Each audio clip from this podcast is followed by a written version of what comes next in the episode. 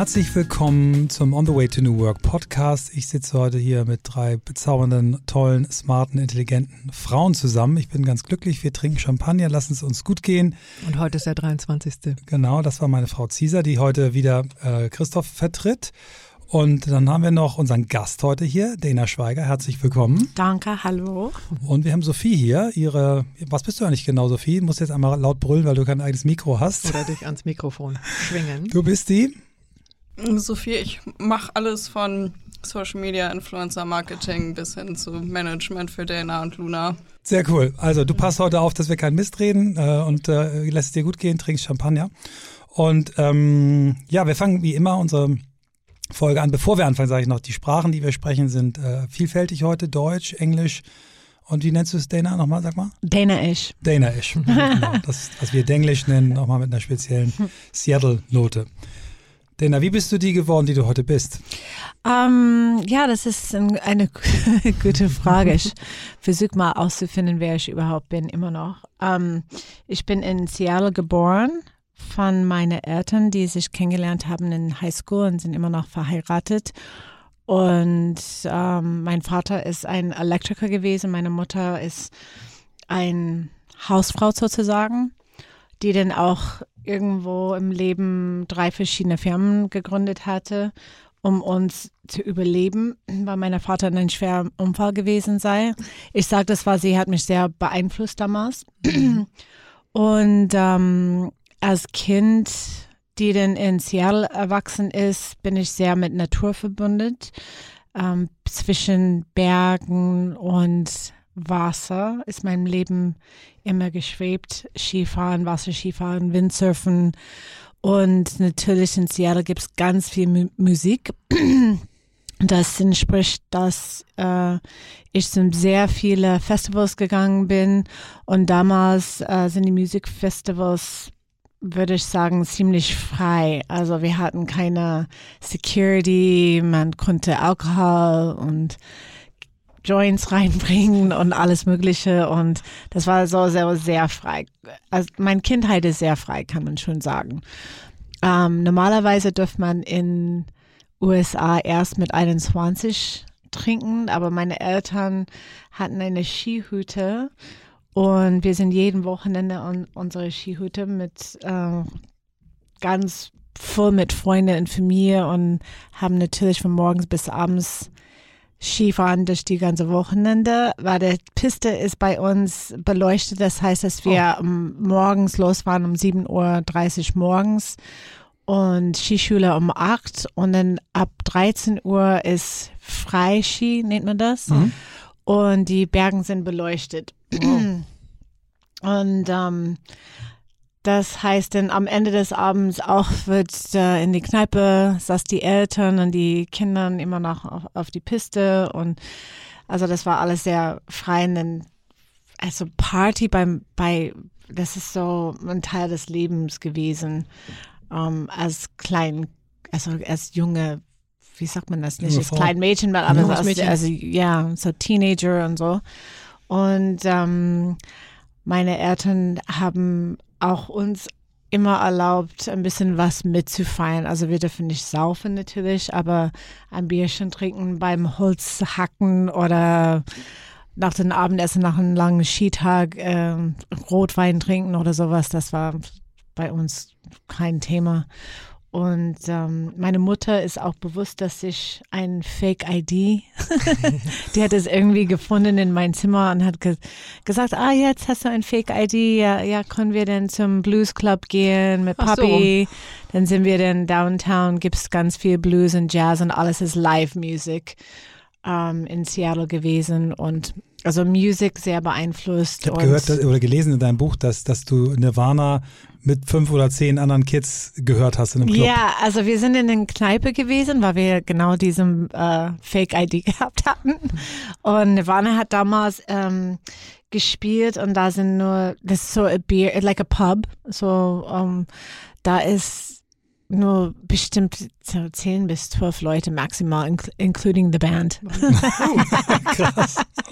ja, oh. und um, meine beste Freundin was dating the guitar Technician. Also wir sind, äh, also bestimmt habe ich mehrmals den, den Wagen ausgepackt mit irgendwie, ohne zu wissen, wer das ist natürlich, weil damals nennt man das auch Garage, Garage Bands. Mhm. So go downtown, Pioneer Square, you had blues, jazz, and then you had the, all of the garage bands. Das heißt Garage Bands, weil die haben geübt in die Garage von die Eltern und dann am Wochenende haben die dann irgendwo in, an diese kleine amerikanische Pubs gespielt, wo normalerweise die ganze Uni-Studenten hingehen.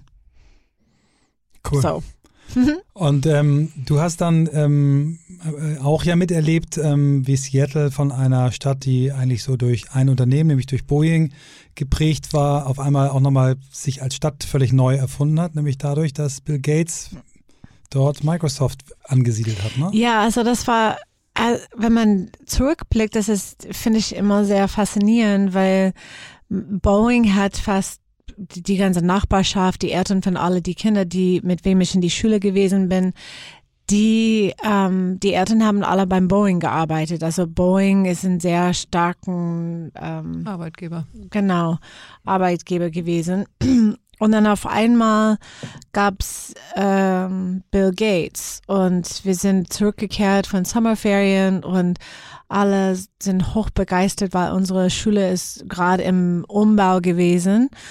Und äh, wir sind einen Schritt vorne gekommen. Und das heißt, dass unsere kleine Containers sind Gebäude jetzt. Und auf einmal hatten wir einen Computer Room gehabt. Und wir sind reingekommen äh, mit großen Augen. Und ähm, wir haben alle damals, das nannten sich TR Tandies von ähm, Bill Gates äh, geschenkt bekommen. Und that was the beginning of the program, ähm, also Programmi Computerprogrammieren Mhm. zu lernen. Das hast du auch gelernt in der Schule. Dann, ja, ne? genau. Und das ist, ähm, that, that was, das ist nicht Pflicht gewesen, sondern das ist so extracurricular. Und wir, also, man konnte das nicht begreifen, dass, dass man als Kind da saß in einem Classroom, das musste so 82, 83 irgendwo in der Dreh sein.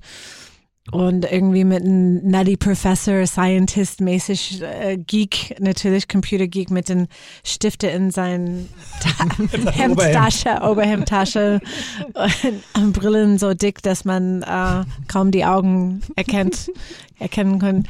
Ja, und dann haben wir ähm, Computer Programming gelernt und das hat tierisch so viel Spaß gemacht, weil wir haben ähm, natürlich nur Blödsinn programmiert, so ähm, ja, Videogames am meistens. Aber ist doch gut. ja, Für so Ja. Teenies zumindest. ja, das Der hat echt viel leicht. Spaß gemacht. Du hast in deinem, in deinem Buch, was ich äh, gestern in einem Stück quasi gelesen habe, was mich wirklich sehr, sehr tief beeindruckt hat, also Lesetipp, wirklich, ähm, glaube, jeder kann da was rausziehen, egal in welchem Alter und in welcher Lebenssituation. Aber du hast da sehr kritisch auch geschrieben, dass du ähm, da in der Zeit so eigentlich planlos warst, nicht so richtig wusstest, was willst du jetzt mit deinem Leben machen, so als du mit der Schule fertig wurdest, erstmal so ein bisschen den Tag gelebt hast.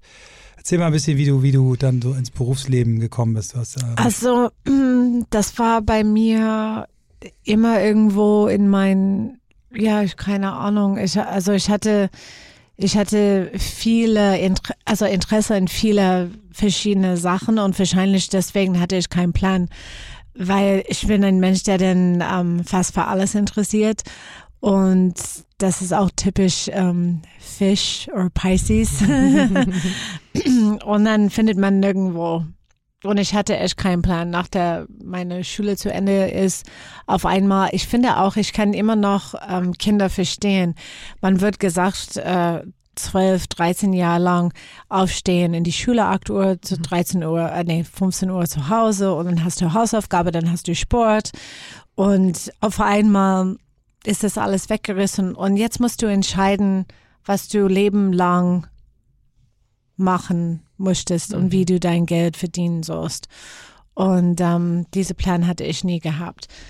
Ähm, ich weiß nicht, wie ich auf Cosmetic ähm, gekommen bin, aber irgendwie bin ich da, da gelandet. Ich glaube, ich habe ähm, erstmal gearbeitet in ein Deli. Ich weiß nicht, ob die Leute das kennt. doch. Und dann gleichzeitig in ein Lumber Store oder Hardware Store. Ich habe jeden Tag gearbeitet. Und ziemlich früh hast du schon angefangen. Ja, ich habe mit 16 angefangen. Meine Mutter hat gesagt, mit 15,5 hat sie bei mir gemeldet.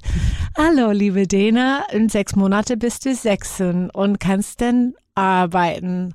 Und nur, dass du Bescheid weißt, musst du dann uns dann nach Geld nicht fragen. Wenn du irgendwas haben möchtest, kannst du das selbst verdienen. Das ist mit 16 Und, ja sehr sportlich. du, du Ja. durftest auch deine Krankenversicherung dann selber bezahlen. Ne? Genau, Ja. also auf die Liste ist Krankenversicherung, ähm, Autoversicherung, Auto, ähm, wie sagt man, Payment, Darlehen, Mhm, mhm. ähm, Benzin natürlich.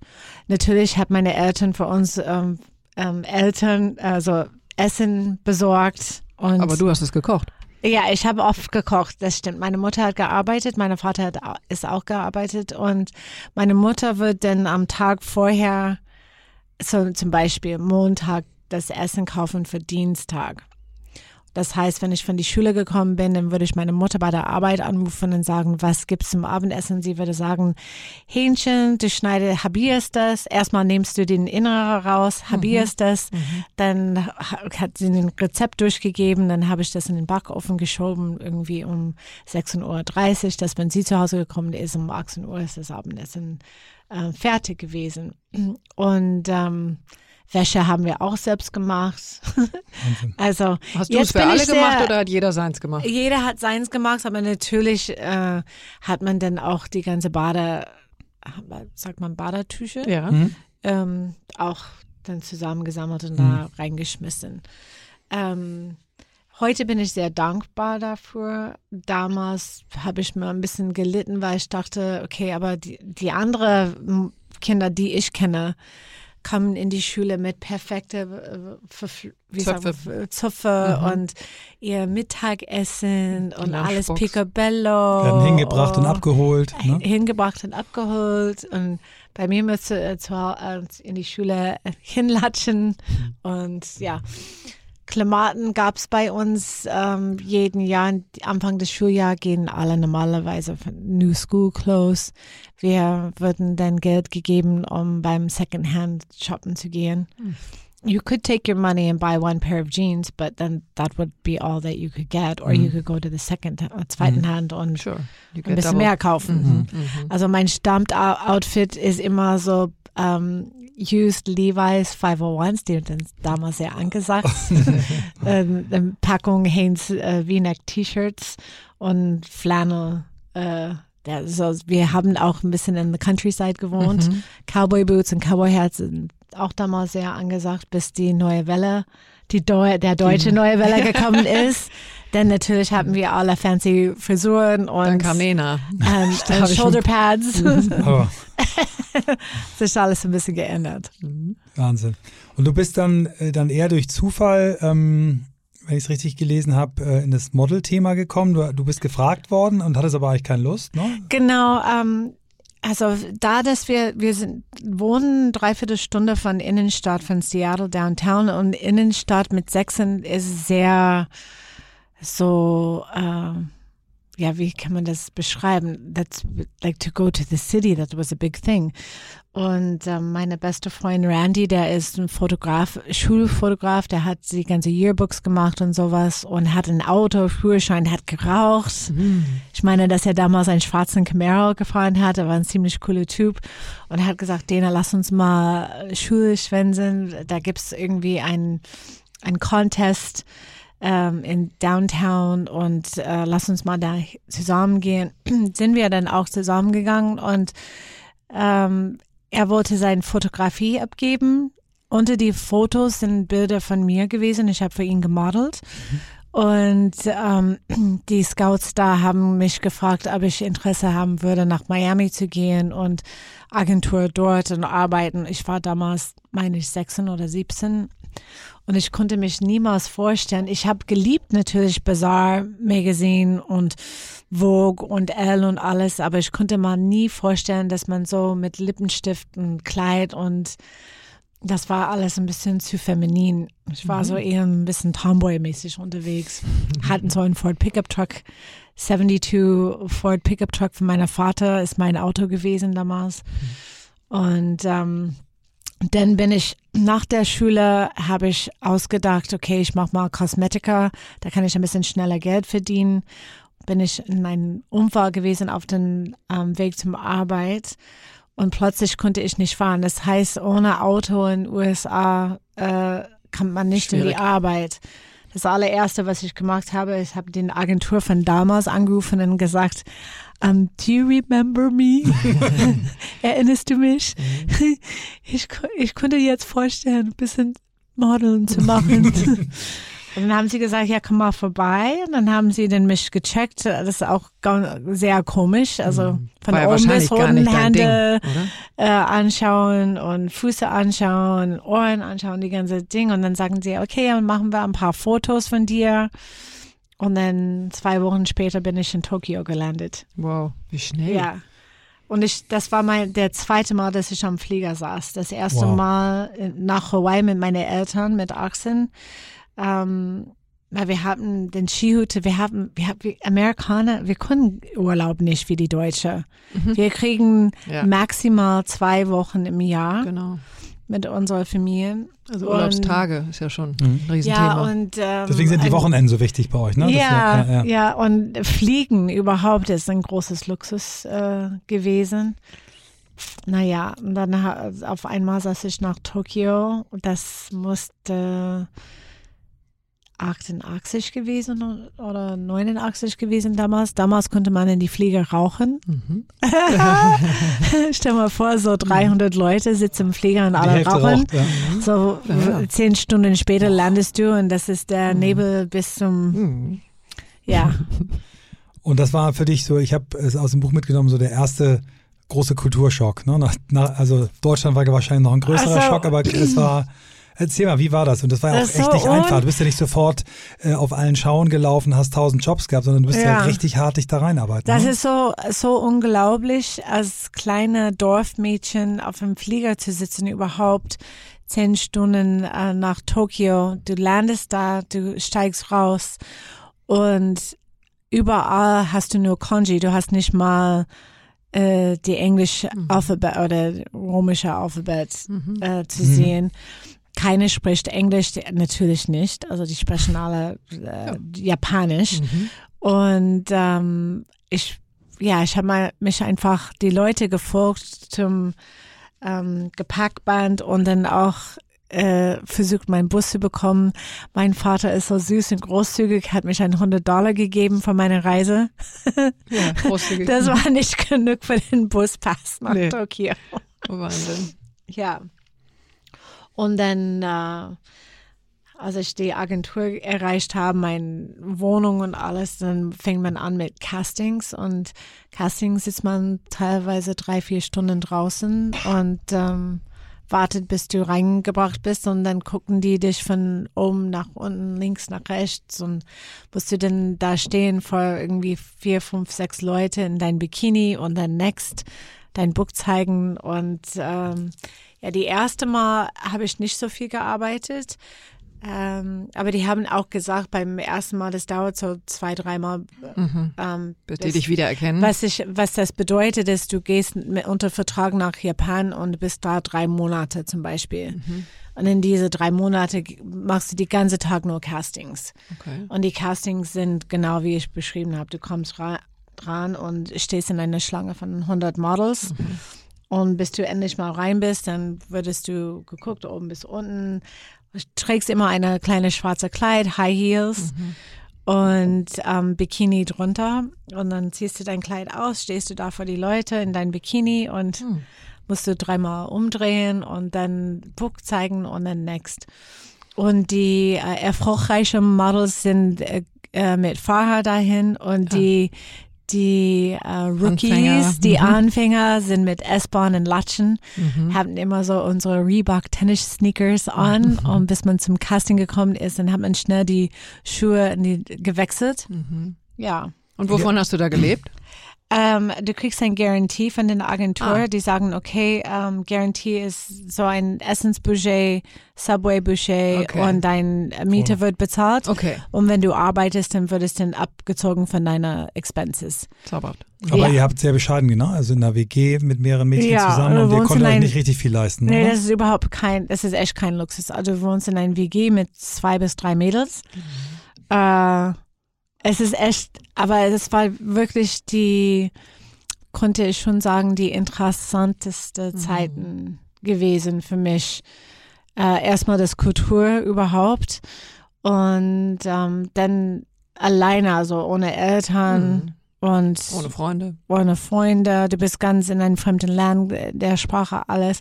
Und du bist unter anderem Mädels, die dann teilweise sehr erfolgreich sind Mhm. Und andere Leute, die dann auch wie ich Anfänger sind, aber äh, es war echt super interessant. Auch die, die, ähm, das Kultur ist unglaublich. It's it's shocking if you come from ein kleines Dorf. Issaquah. ich habe in deinem Buch, ich war ungefähr zu einer ähnlichen Zeit. Ich war 1993 das erste Mal in Japan und hab, ich war damals Unternehmensberater und habe hab da so, so japanische äh, Kaizen-Methode gelernt. Also die haben so spezielle Management-Methoden und ich äh, habe damals mich in, in die japanische Küche verliebt. Also ich mag seitdem unfassbar gerne Sushi. Ich habe aber irgendwie ein, äh, fand es unglaublich, wie wenig Respekt ähm, die Japaner so vor, vor dem Leben haben. Ne? Also die, Ja. dieses, du hast es, ich kannte das Wort dafür nicht, aber quasi Sushi oder Sashimi aus dem lebenden Fisch. Ne? Und Ja. Wir haben ja noch ganz andere Sachen, die wir jetzt nicht Ja. erzählen.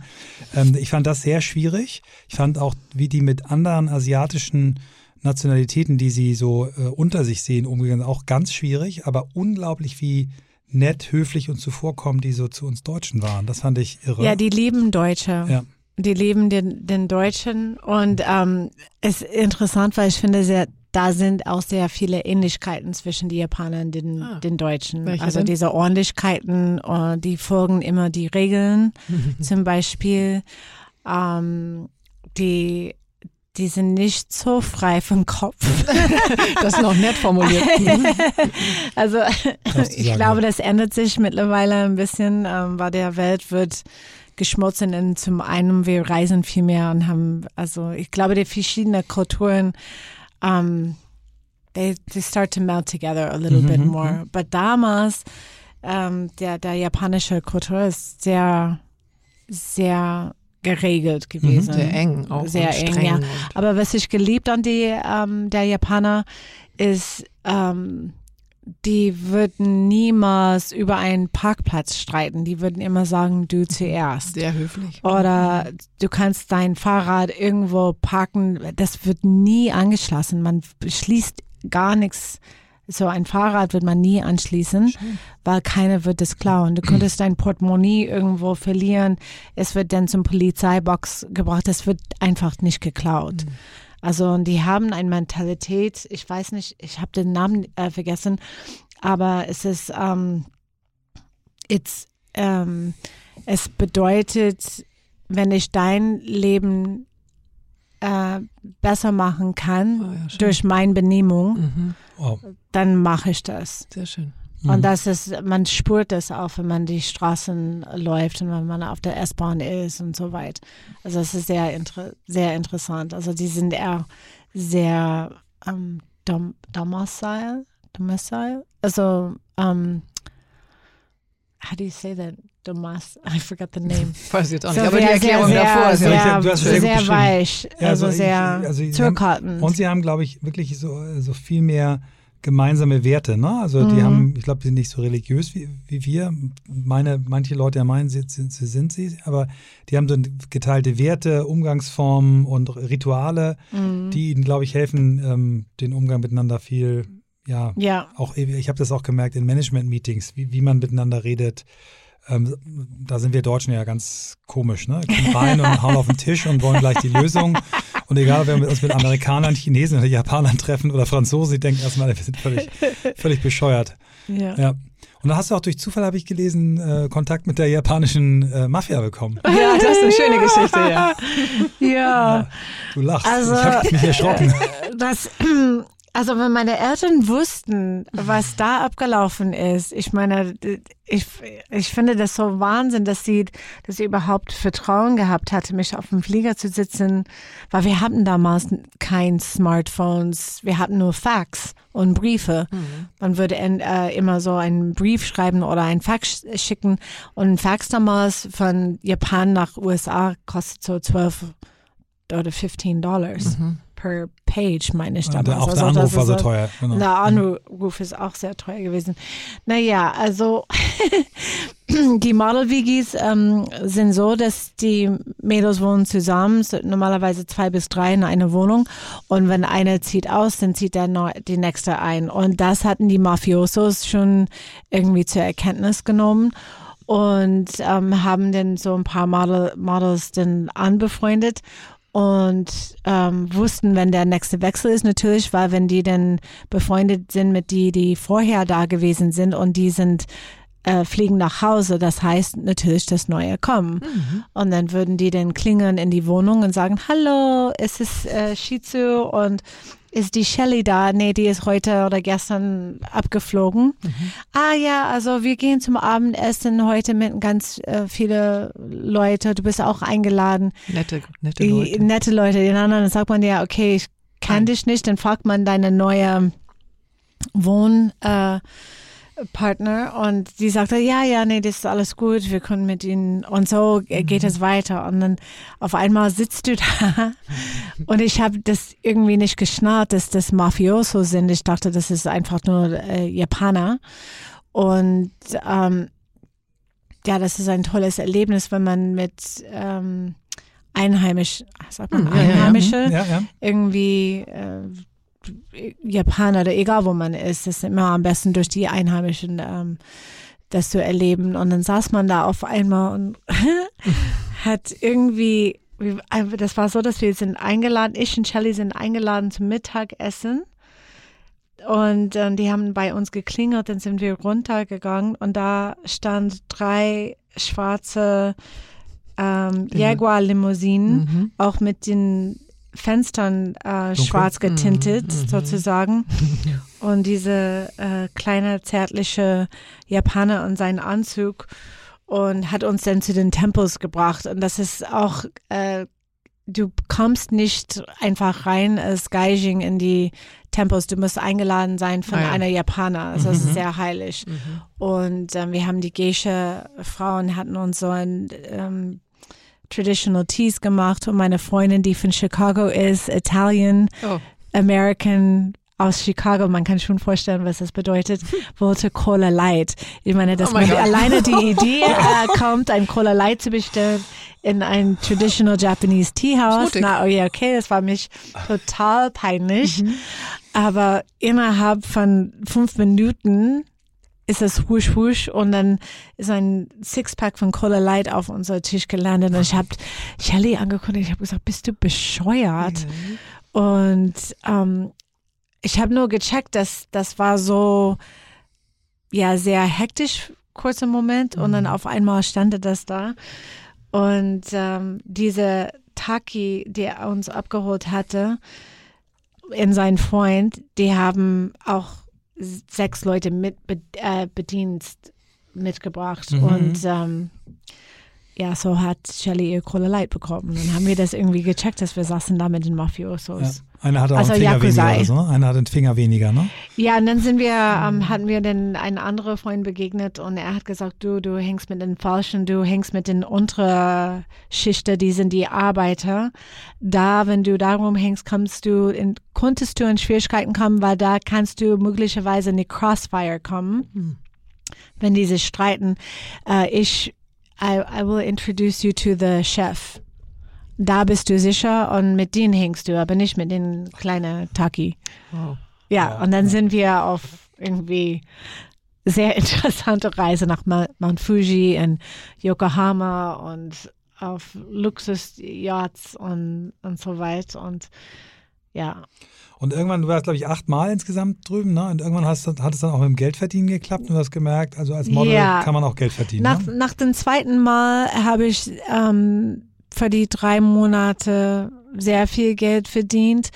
Und weil ich ein bisschen naiv bin und äh, durch die Models wird immer alles so Tipps ausgegeben und unter sich gequatscht und so. Und ähm, wir würden, wir bekommen das auch Bargeld, das wird nicht auf dem Konto überwiesen.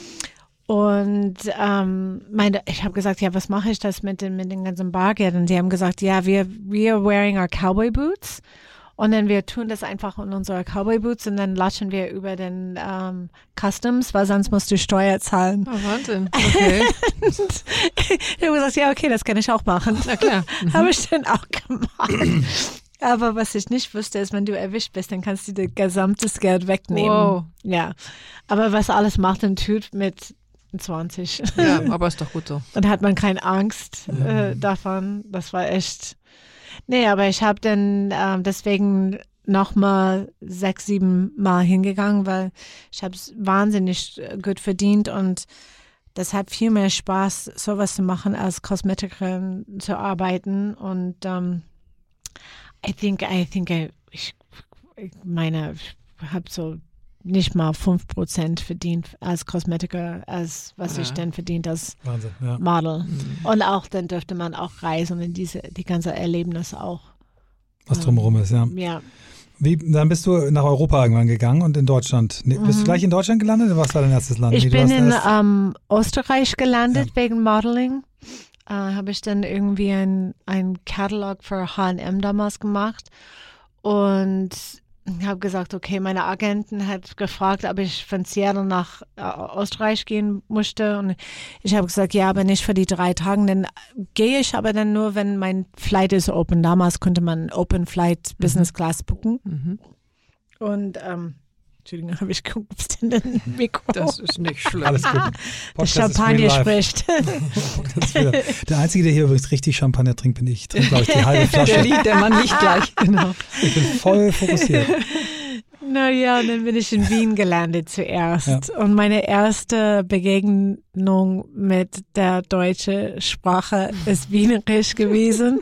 Und mein zweiten, dann bin ich irgendwo in Köln gelandet. Und man kann schon vorstellen, eine Amerikaner von Land, der dann mit einem wienerischen Kölsch-Akzent Deutsch spricht. Versucht. Genau. Versucht, ja. Eine Schreibe Käse, bitte. Gott, das Du hast, du hast so unfassbar schön äh, beschrieben, wie, wie hast uns so einen herrlichen Spiegel äh, vorgehalten, wie wir Deutschen so sind, wie schroff wir sind. Also die, die Supermarktkassiererin Ja. als Bild fand ich großartig. Wenn du das mal beschreibst, wie der Unterschied einer Supermarktkassiererin in den USA im Vergleich zu Deutschland ist. Diese Geschichte Mhm. Ja. finde ich einfach so göttlich. Ja, also das, ich glaube auch mittlerweile, das ändert sich langsam in Deutschland, aber das ist ähm, late 80s, early 90s gewesen.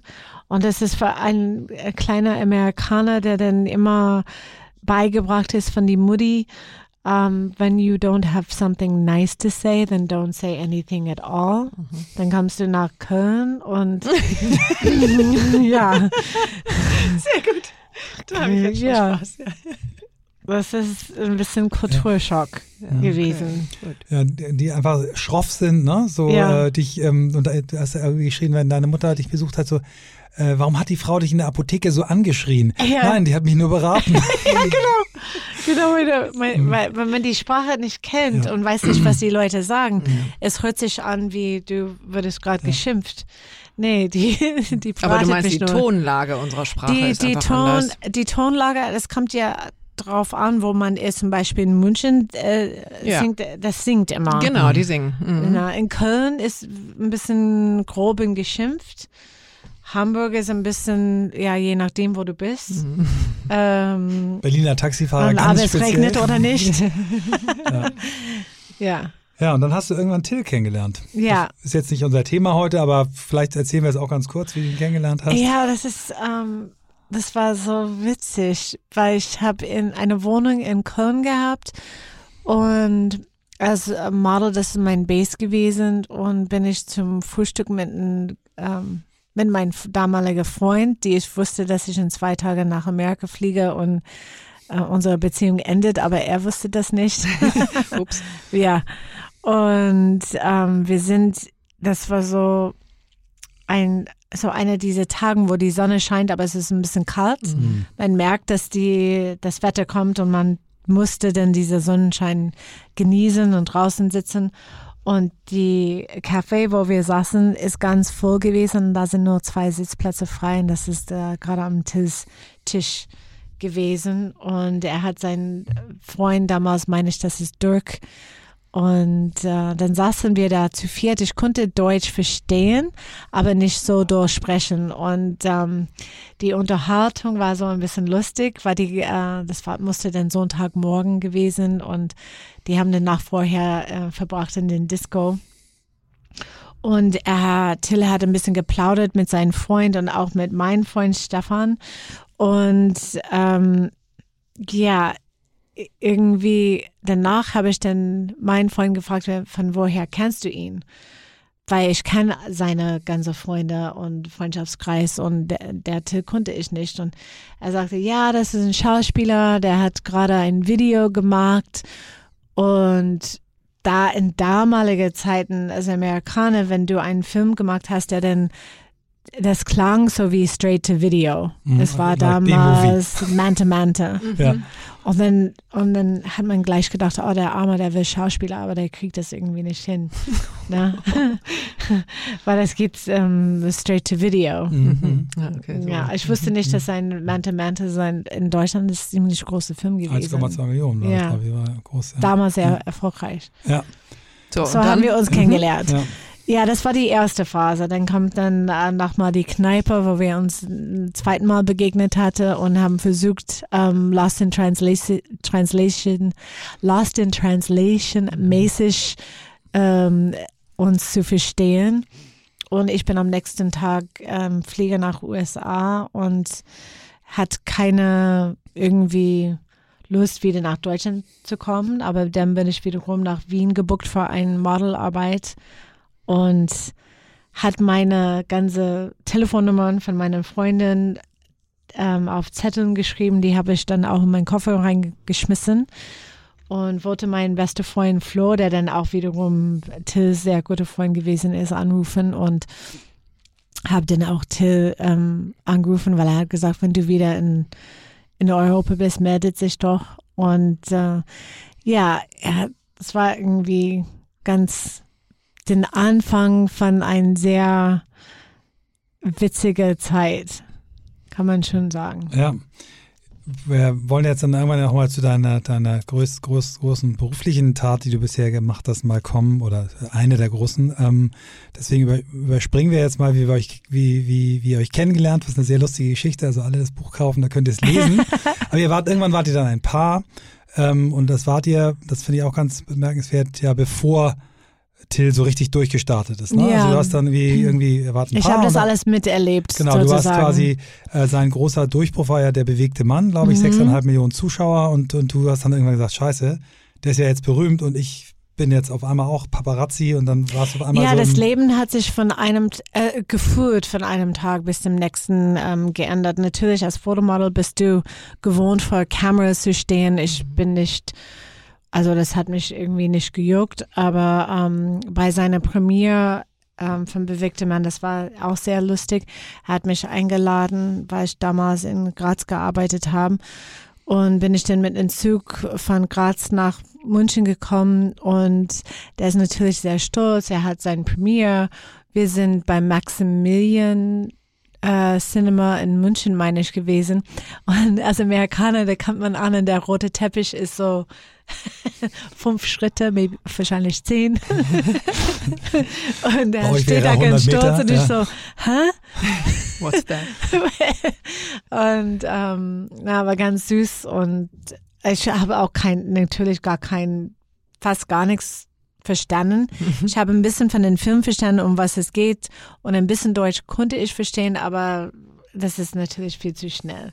Und dann gleich danach, ähm, wir haben, also wir waren schon ein Paar ein paar Monate, aber gleich danach bewegte man, ist es ziemlich schnell in diese Hype, Till Schweiger, Movie Star und ähm, das Leben hat sich einfach ganz schnell geändert, weil da damals hatten wir Paparazzis auf der Straße in den Gebüsch und wir sind zum Beispiel beim Stadtparken, da sind, also das war überall Paparazzis und, und ähm, ja, ganz viel Presse und das, das hat sich sehr, sehr schnell geändert.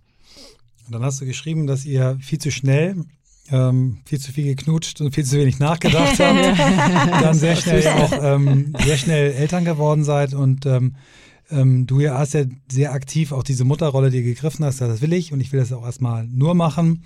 Und ähm, ein, ein bemerkenswerter Satz, der mir hängen geblieben ist, ist, dass du eben gesagt hast, dass du damals sehr genervt warst über das Wort Working Mom. Also als wenn Mütter, Ja. die nicht, nicht einen Job haben oder ein Unternehmen gründen, die arbeiten, die sind Working Mom und die anderen Moms Sind- arbeiten nicht, was natürlich Bullshit ja, ist. also das ist, ähm, das ist damals, ich meine, das gibt's immer noch. Ähm, wie definiert man eine Frau?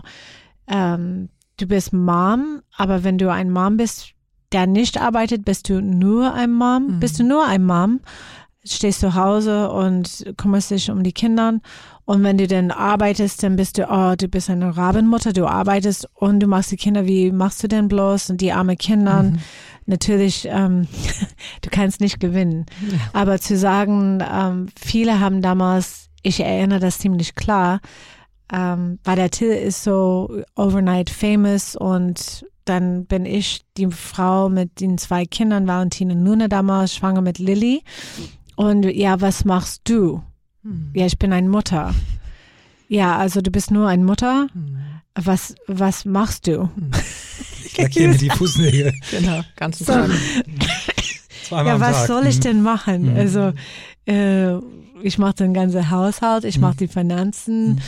ich mache die Steuerberater, ich mache die Kinder, Mhm. äh, ich bin schwanger und stille und alles. Ja. Na, äh, aber dass man so working mom, that was not. Äh, that, ich, ich, ich finde das irgendwie komisch, Mhm. Das ist ja auch. Ja.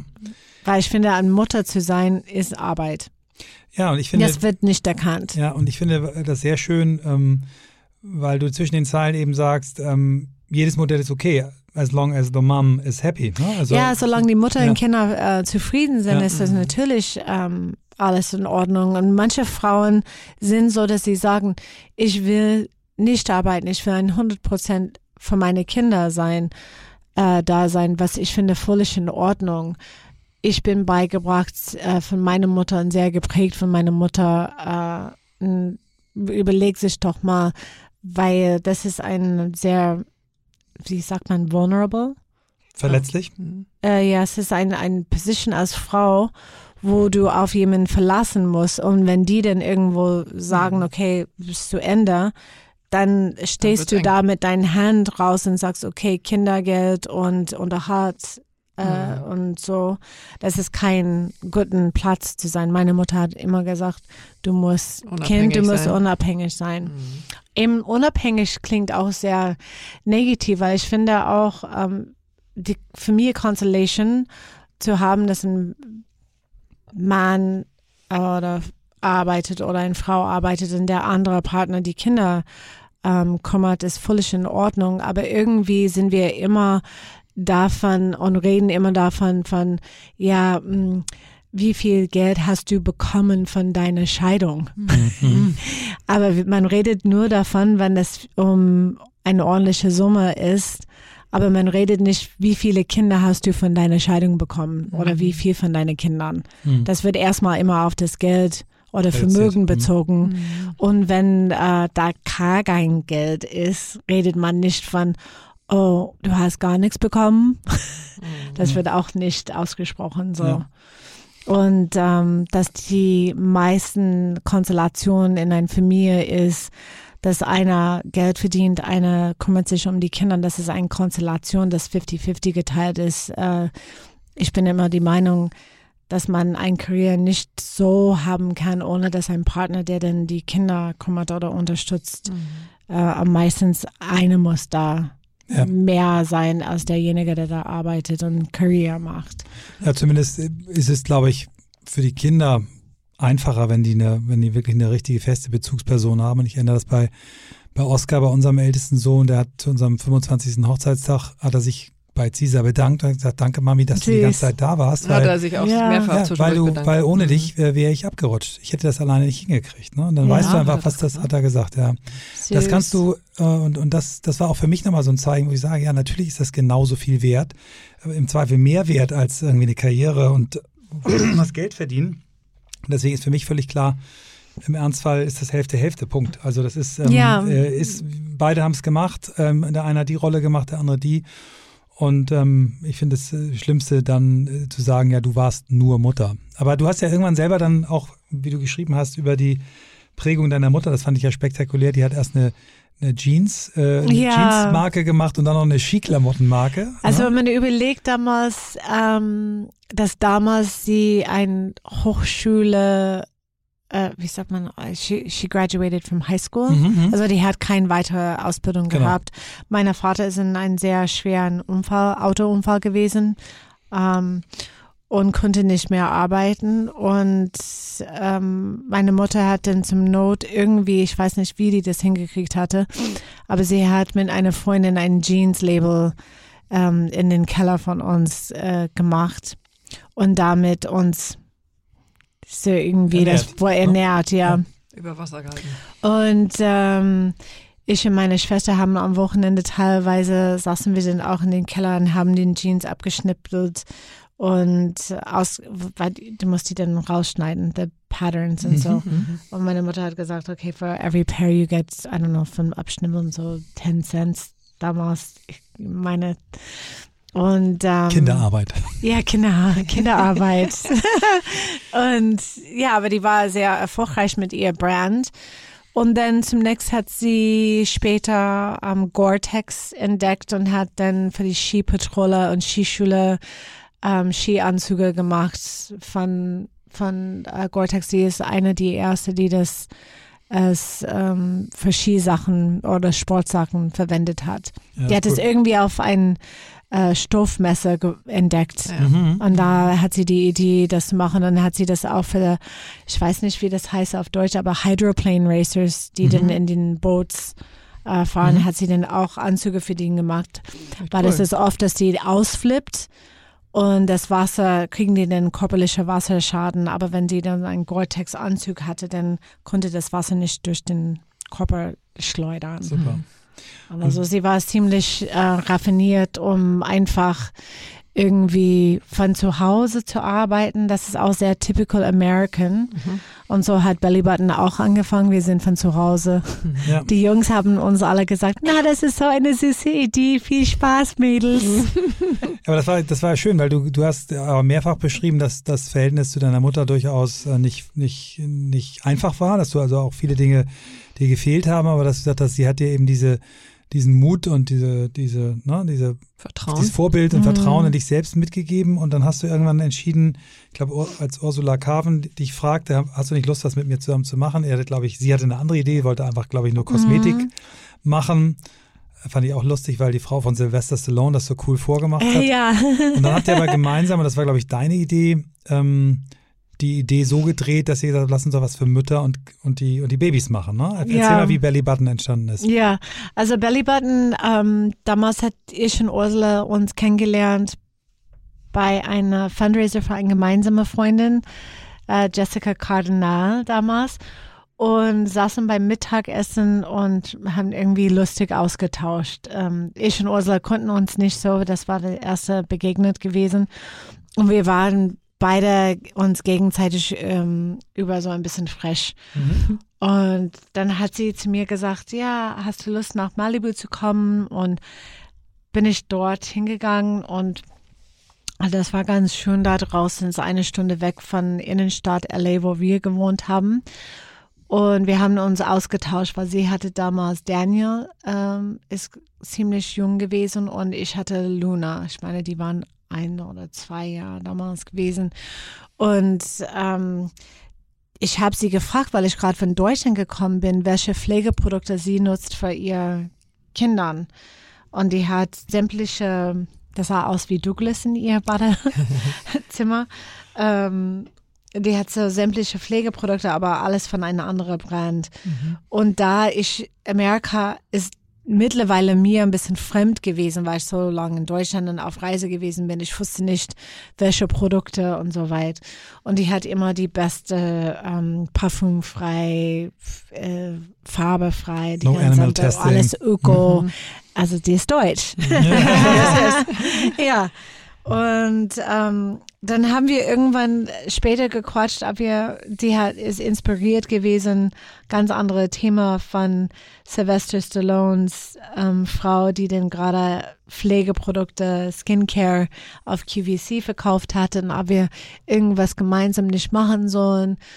Und dann sind wir auf einer Zeit auf diese Schiene und da, wir haben auch nach Deutschland geflogen, saßen da, haben mit QVC gesprochen und ich habe gesagt, weißt du was, ich irgendwie, ich, das, ich sehe mich nicht so hier. Und ähm, sind wir wieder zu Hause und haben uns ausgetauscht und sind auf die Idee gekommen, dass wir ein Pflegeprodukte für schwangere Frauen und auch Kindern, weil ich habe gesagt, Ursula sah so super aus. Also die hat kein Cellulitis, zwei Kindern, ähm, also bombastisch aus. Und ich habe sie gefragt, was benutzt du? Und sie hat mich dann gezeigt. Und ich als Kosmetikerin habe gesagt, weißt du was, das ist nicht die Produkte, sondern das ist die Massage, was du machst damit. Das ist, na, wieso? Und, aber ich glaube, dass schwangere Frauen genauso Produkte haben will, wie eine Frau, die nicht schwanger ist. Und wäre das nicht sinnvoll, wenn wir Produkte machen für Frauen und auch für Babys.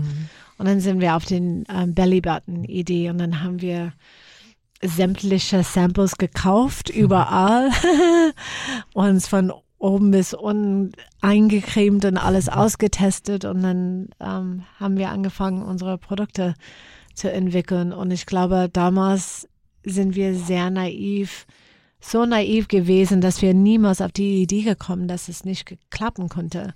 Und ich glaube, da, genau deswegen sind wir Deswegen erfolgreich geklappt. geworden. Genau, ja.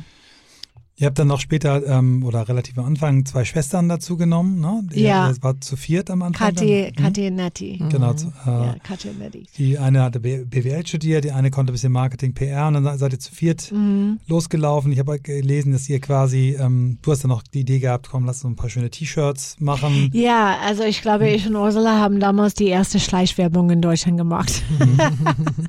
wir sind, ähm, wir haben kein Geld, aber wir wollten unbedingt unsere Produkte auf den Markt bringen. Und ähm, da, dass ich einen Namen gehabt hatte durch Till und Ursula auch ihren Namen gehabt hatte, ähm, haben wir uns irgendwie reingeschmuggelt in die ganze Frühstücksfernsehsendungen und auch Hatte immer die T-Shirts an. ja, sind wir angekommen. Ich meine, beim Barber Schäfer ist das allererste Mal. Und sind wir in Maske gewesen. Und ich und Ursula haben immer so versucht, uns ein bisschen wie Schwestern anzusehen, dass wir so ein bisschen Partner-Look-mäßig, dass man erkannt Sehr konnte, clever, dass ja. wir Partner sind. Und ähm, hatten wir so diese Baseball-T-Shirts an. Damals sind T-Shirts und Jeans sehr angesagt und sind in die Maske. Und ich meine, wir haben das entweder mit einem Stift oder einem Lippenstift genommen und haben www.bellybutton.de auf eine T-Shirt und auf der andere nur in Apotheke zu finden. Ah, süß. Und das ist auch damals ganz am Anfang Genial. von die ganze ähm, E-Commerce. E-Commerce ist sehr neu damals gewesen. Und dann saßen wir da mit unseren T-Shirts an, so.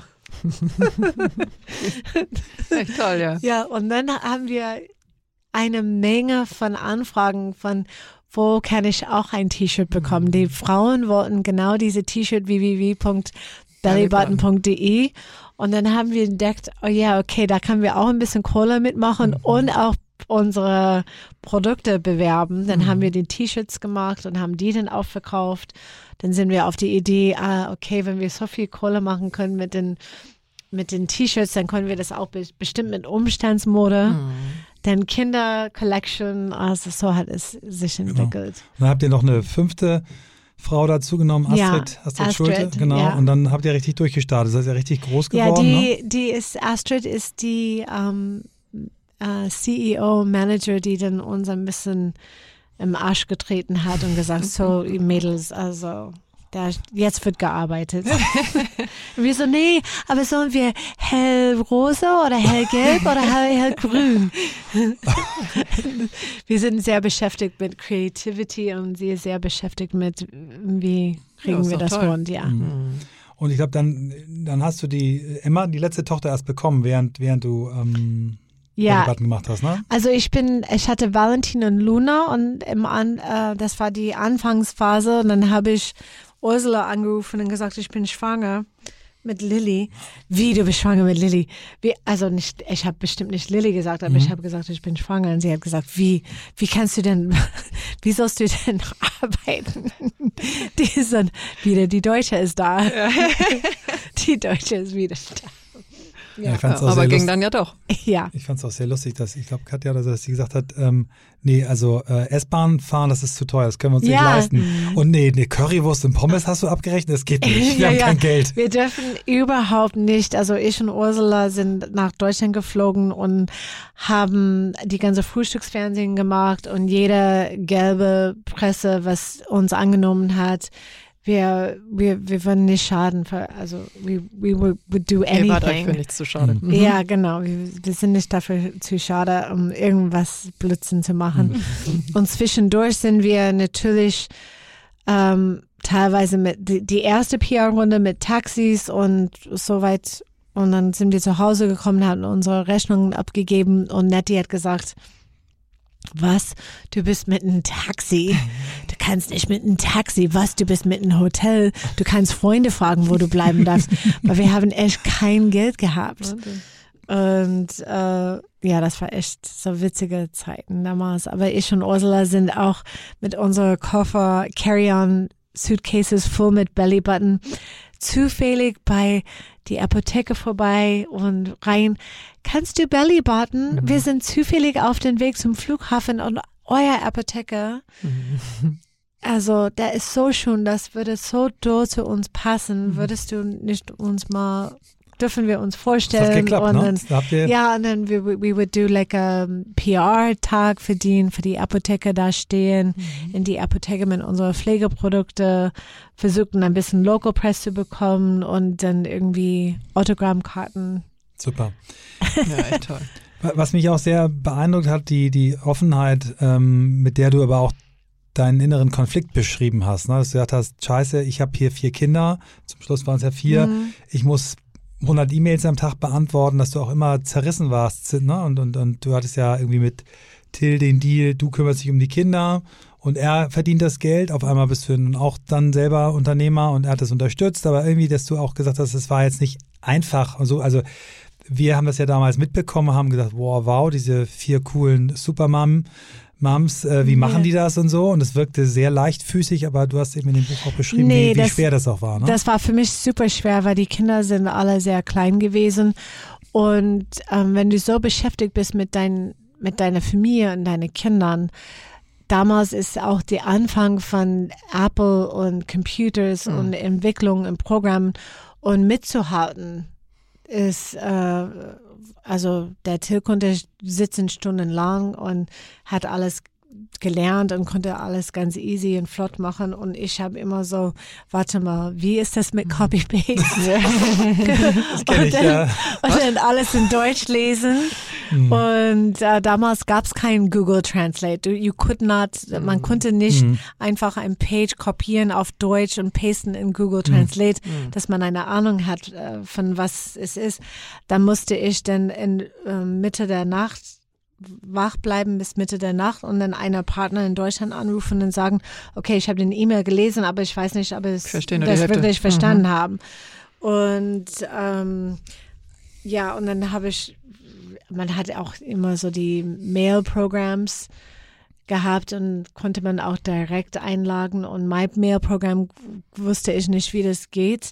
Da standen dann 6000 ungelesene E-Mails drauf, weil ich immer direkt in meinen ähm, äh, äh, Service Server gegangen bin und habe davon abgelesen, weil ich wusste nicht, Oh. wie ich das hinkriegt. Und er so, ja, du hast 6000 ungelesene E-Mails. Was machst du denn die ganze Tag?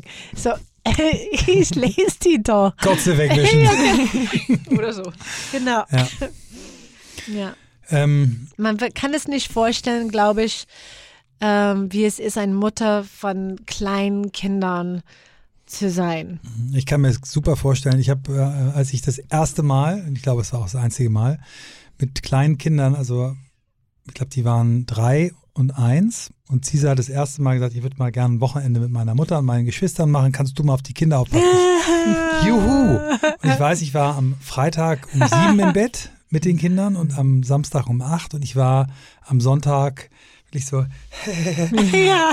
und seitdem weiß ich einfach, wie, was das ist und was das heißt. Und dieses, du, hast, du nimmst ja auch jedes, äh, ich glaube als Mutter noch viel mehr, aber jedes kleine Signal, was das Kind gibt, wenn das hustet, wenn das irgendwas hat, du bist immer persönlich, du hast der Schmerz Ja. sich eins zu eins durch und das ist, das stelle ich mir das mal vier, also nicht ein Kind, sondern vier, ähm, dann ein Mann, so wie du ihn hattest, der so viel beschäftigt war und monatelang auf dem Dreh und im Ja. Schnitt ähm, und nicht da und, und äh, das ist schon eine, das, das schaffst du eben auch gut, das zu beschreiben. Also ähm, und daneben dann ein Unternehmen aufzubauen, schon eine, eine Ich hatte das Leistung. Glück, dass wir immer so ein Au-pair-Mädchen gehabt hatte, aber Hm. teilweise sind die Au-pairs, die sind sehr jung. Die sind auch noch Kind, ne? Ja, und sind auch können die, die können die schaffen, mal so eine Wäsche zu machen oder Obwohl wir Glück hatten. abwischen oder sowas. Wir hatten aber, Au-pair-Jungs. Ja, Das war auch toll. ja, konnte ich schon glauben, dass es auch super funktioniert.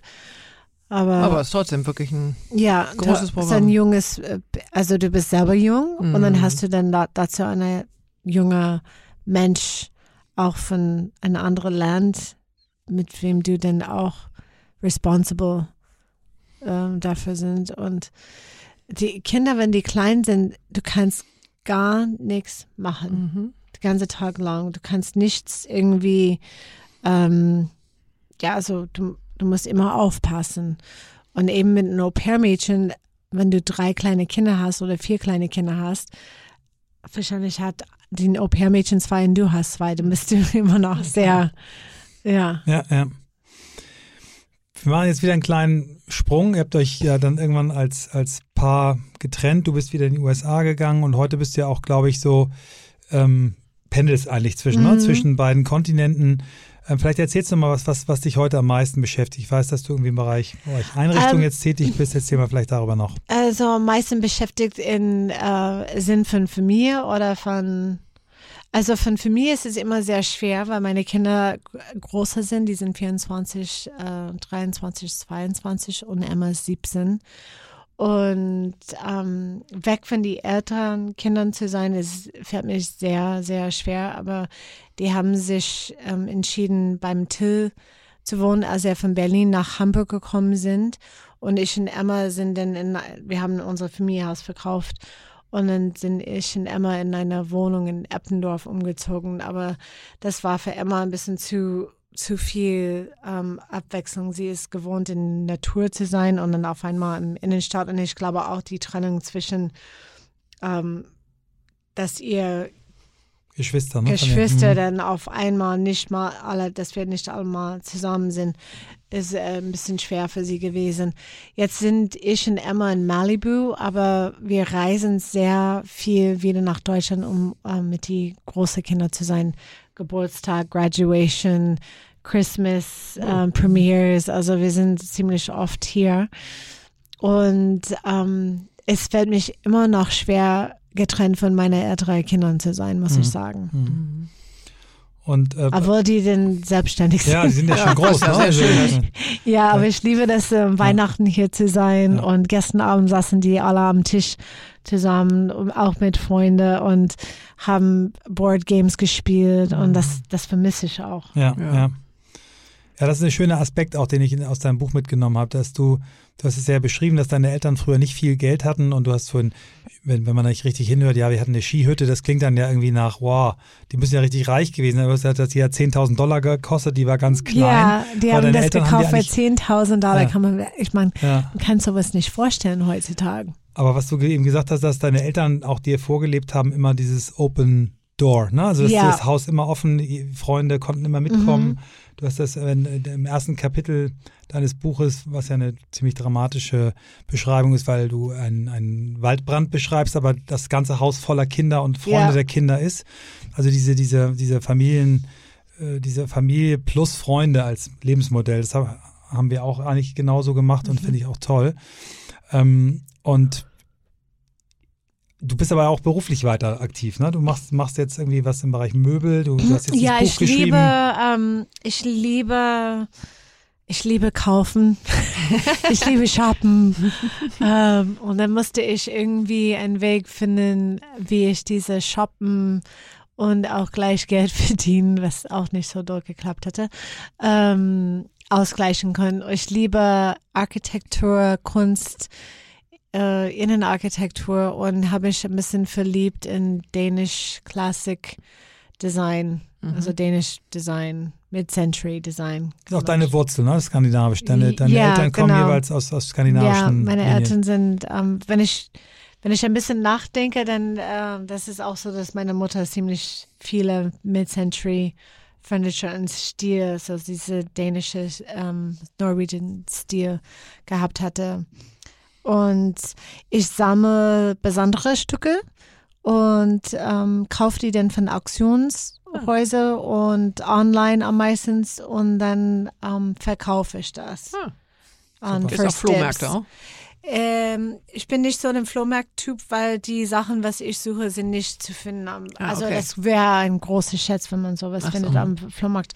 Aber zum Beispiel habe ich ein ähm, Wig Borgsen Sofa Set, der ist im Wert von 120.000. Also wow. die sind besondere Stücke. Mhm. Die habe ich natürlich nicht dafür eingekauft, aber die Sinne an die Sache ist Einkauf günstig oder einen guten Preis mhm. in Verkauf. Klar, super.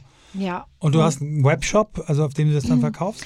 Ähm, ich verkaufe das an verschiedene Online-Portale, zum Beispiel First Dibs, äh, okay. Pomona, mhm. Cherish, ähm, da sind die verschiedenen Plattformen, wo Innenarchitekten und äh, Sammler sowas mhm. gucken und suchen und das ist so ein Super. bisschen gezielt.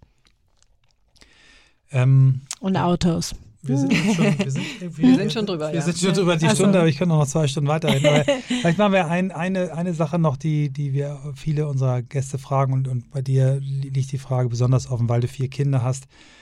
Wenn du da auf dein Leben so zurückblickst, was du erlebt hast, was du gemacht hast, was, was gibst du deinen, deinen Kindern mit? Was, was ist für heute für, du hast in dem Buch auch, glaube ich, mal so ein bisschen dir selber Rat gegeben, wenn ich heute meiner 18-jährigen Dana was sagen würde, dann wäre es das und das. Was, was, würde, was wäre das? Was ich würde sagen, dein Jugend ist sehr kurz, genießt das und tob ordentlich aus, würde ich sagen. Also man muss das wirklich das Leben ist kurz und ähm, diese Zeiten zwischen, sage ich mal, 18 und 35, mhm. wo du ein bisschen mehr Freiheit hast. Ich glaube, ich hatte ein bisschen mehr ausgetobt, ein mhm. bisschen mehr wahrgenommen. Also ich kann das immer noch machen, aber ähm, ich glaube, die sind so the golden, the golden years. Und ähm, wenn du einen Partner aussuchst, ähm, würde ich sagen, überleg dich, dass das, wenn du Kinder hast, dass es dein Partner verleben. Eben wenn man getrennt ist, dass es immer trotzdem ist das ein Mensch, der dann immer in deinem Leben zu tun haben würde. Also da muss man so ziemlich genau überlegen, wenn man heiratet und Kinder hat. Natürlich, wenn man jung ist, ich glaube, das ist auch in unserer Natur so. Natur so, mm. that when you're 25 or 26, dass man so jetzt Familie, das ist in sich drin yeah. und das ist dann schwer zu vermeiden. Um, it's 50-50 if you found the right partner. Mhm. Und was ich gelernt habe von meinen Therapie, um, was ich auch sehr interessant finde und was ich immer meine Kinder sagen, ist, mm, wenn du in einer Beziehung bist, es geht nicht um ähm, was dein Partner für dich tun kann, sondern was du für deine Beziehung tun kannst. Und wenn du unzufrieden bist, dann kannst du den fragen, was du tun sollst, um das alles zu verbessern. Und ähm, weil du kannst einen Menschen nicht ändern. Und mhm. ähm, wenn du Glück hast, dann klappt es. Und wenn nicht, dann nicht. Dann ja. muss man einfach weiter.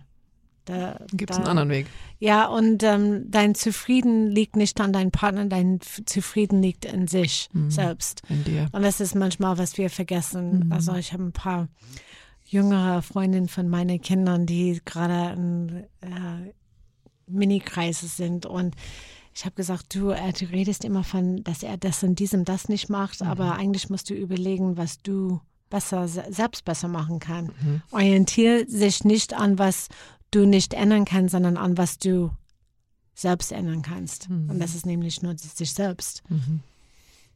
Wow. Hast du noch was, Lisa? Ich bin Frage? fein. Dana, vielen lieben Dank, dass du so einen Gerne, Tag vor Heiligabend zu uns viel gekommen Spaß gemacht. Und ähm, ja, ich, mir hat das auch viel Spaß gemacht. Danke. Mhm. Ja, ganz toll. Danke dir.